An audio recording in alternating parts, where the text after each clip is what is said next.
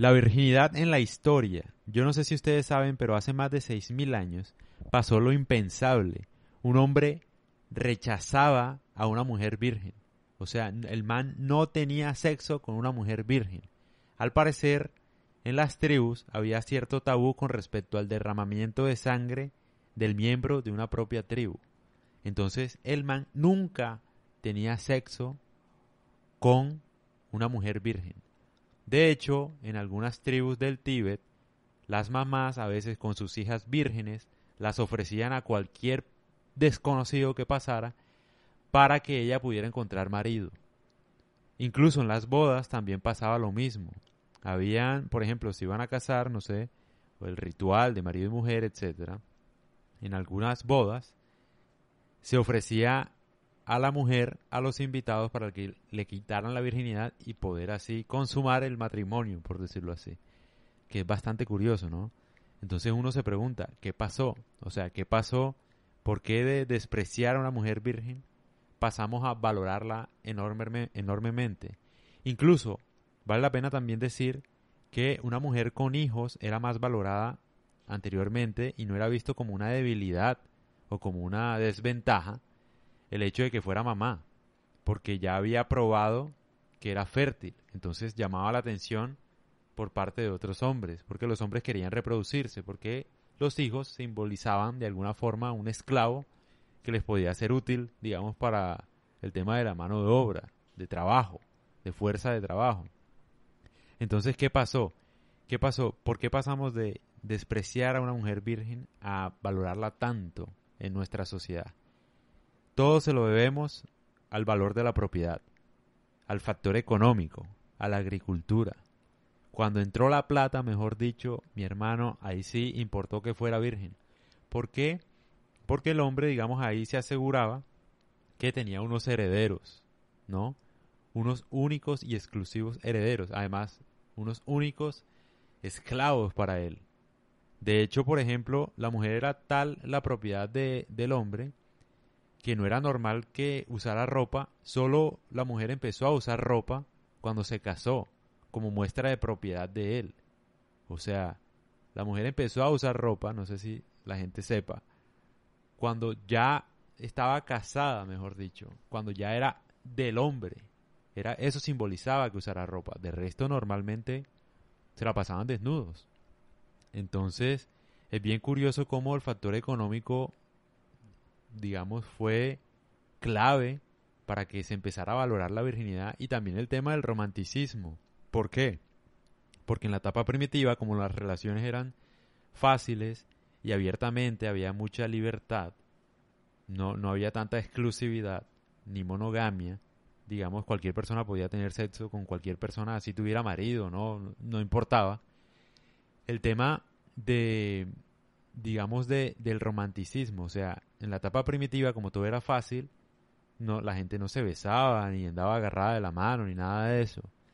Todo el romanticismo vino precisamente con el factor de la virginidad.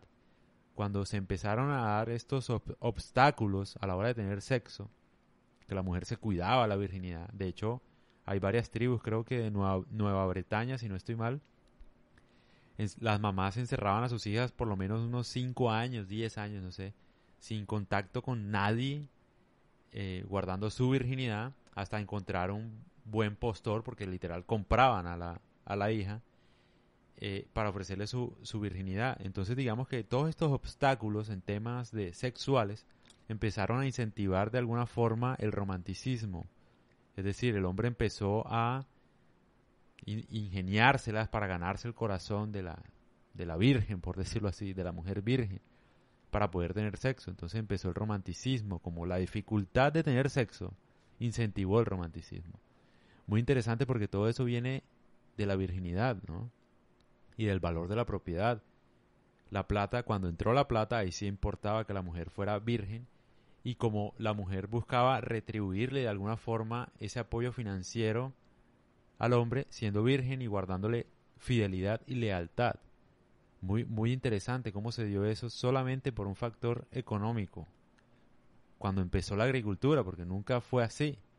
Cuando empezó la plata y el hombre vio una oportunidad no solo procreando, de tener esclavos trabajando para él, sino de la mujer también trabajando para él de algún modo, también cuidaba sus, sus pertenencias, sus propiedades. Entonces ahí se importaba que solo los hijos de él tuvieran derecho a las cosas de él que se ha ganado, ¿no? Las tierras, no sé. En esa época no había tanta plata, digamos, no, no estoy hablando de billetes, pero estoy hablando de, sí, cosas materiales, abundancia económica, de, de no sé, de productos, por ejemplo, de comida, de seguridad, etcétera. Entonces ahí sí fue importante que la mujer fuera virgen y que guardara cierta lealtad a su marido, en parte porque la mujer no sacaba provecho siendo infiel. O sea, porque de qué le servía tener otro hijo, porque implicaba además una carga para ella y no le, no le representaba ninguna ganancia económica. Es más, podría incluso traerle pérdidas, porque si no fuera el hijo del marido, pues de pronto el marido se azaraba o se emputaba, bueno, y la dejaba sola. Entonces, desde ahí empezó como el valor de la monogamia, de la virginidad, etcétera, y que es bien curioso, ¿no? Porque no tiene nada que ver con la pureza ni nada, sino con una estrategia económica. O sea, el hecho de que fuera virgen no es nada del otro mundo. Es más bien moderno, o sea, y es una estrategia, digamos, porque entró la propiedad y ahí sí empezó a importar un poco de quién eran los hijos y quién era la esposa. La esposa era un activo económico muy importante los hijos también. Entonces, digamos que empezó ahí a valorarse la, esa, esa especie de virtud. Obviamente yo lo estoy diciendo muy de una manera muy simple, porque así lo entiendo, pero es complejo. En ese entonces las estructuras sociales estaban bien definidas y se entendía mucho mejor que ahora. Ahora uno no lo entiende de la manera en que ellos lo entendían. Pero es bien curioso y muy interesante esta historia. Y además se me olvidaba, el hombre nunca en la historia ha tenido algún tipo de limitación con respecto a la virginidad.